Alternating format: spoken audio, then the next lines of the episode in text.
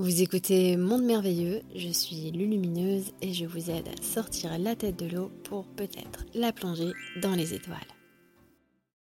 Quand les canalisations s'imposent à nous, est-ce que cela peut être de plan bas En effet, nous n'avons absolument pas à être imposés de quoi que ce soit.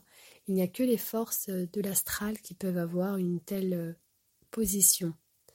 Cela ne veut pas dire que c'est forcément négatif, puisque l'astral est peuplé d'êtres qui sont tout autant différents que les êtres qui composeraient un hall de gare.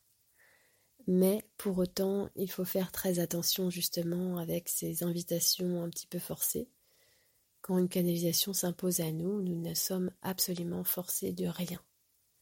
Nous devons reprendre notre pouvoir intérieur, notre corps est notre sanctuaire, nos énergies, c'est à nous de les canaliser. Nous pouvons nous mettre au service, mais nous ne sommes pas là pour être imposés de quoi que ce soit.